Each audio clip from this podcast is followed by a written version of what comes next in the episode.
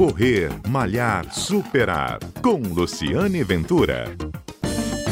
Olá, este é o Correr Malhar Superar que está em ritmo de prevenção ao coronavírus. Como todo mundo sabe, não está indicado correr na rua, não está indicado praticar atividade física na rua por conta do período de isolamento, de quarentena. Então a gente vem falando aqui, reforçando, para evitar e tentar fazer algum tipo de atividade física em casa.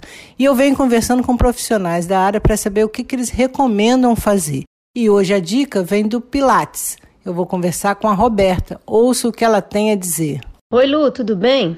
Sou Roberta Braconi, fisioterapeuta e instrutora de Pilates no Estúdio Pilato. Neste período de isolamento é muito importante não ficarmos parados, pois sabemos que o confinamento afeta não só o físico, mas também o emocional. Por isso, precisamos estar sempre em movimento, de preferência fazendo exercícios, pois mantemos nossa dose diária de endorfina, contribuindo assim com o nosso bem-estar geral. Os alongamentos e o treino de força são essenciais, pois em casa acabamos ficando mais sentados ou com tarefas diárias que acabam sobrecarregando mais o nosso corpo. Muito cuidado com a postura e respiração durante os exercícios e siga sempre as orientações de um profissional da área. Essa foi a dica da Roberta, professora de Pilates, e eu gostaria também de ouvir a sua dica para esse período de isolamento, para esse período de quarentena, como você está praticando atividade física, o que você recomenda fazer. Tem muita gente fazendo live nas redes sociais, tem muito professor,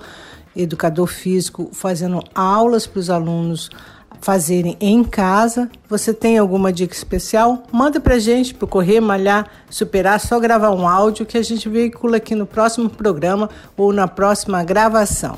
Eu estou na Rádio CBN todo sábado, a partir de 11h30 da manhã, e também na sua plataforma de podcast. É só colocar lá, correr, malhar, superar, para a gente poder acompanhar os programas aqui da Rádio CBN. Um abraço e até o nosso próximo encontro.